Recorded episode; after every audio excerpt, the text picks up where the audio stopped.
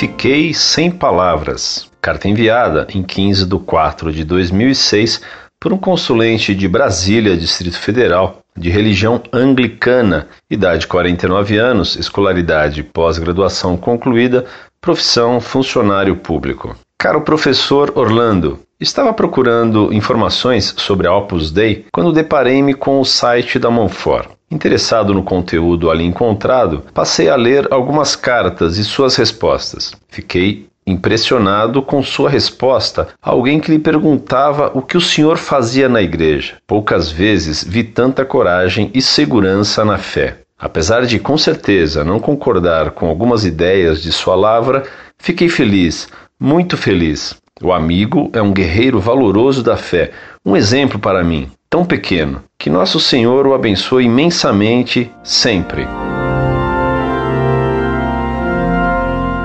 Muito prezado, salve Maria. Como nosso Senhor deve recompensar sua lealdade? Um membro de outra religião, o anglicanismo, reconhecer algo de bom na Igreja Católica merece bem a recompensa de Deus. Porque o que você elogiou no site Monfort não são as aparentes qualidades da pessoa que ora lhe escreve, mas a luz da doutrina católica que brilha nas verdades que escrevo, apesar de minha falta de valor e de meus pecados. Pequenez não é o que existe em sua alma, que revelou grandeza. Pequenez real é a minha, que infelizmente de grande só tenho as culpas.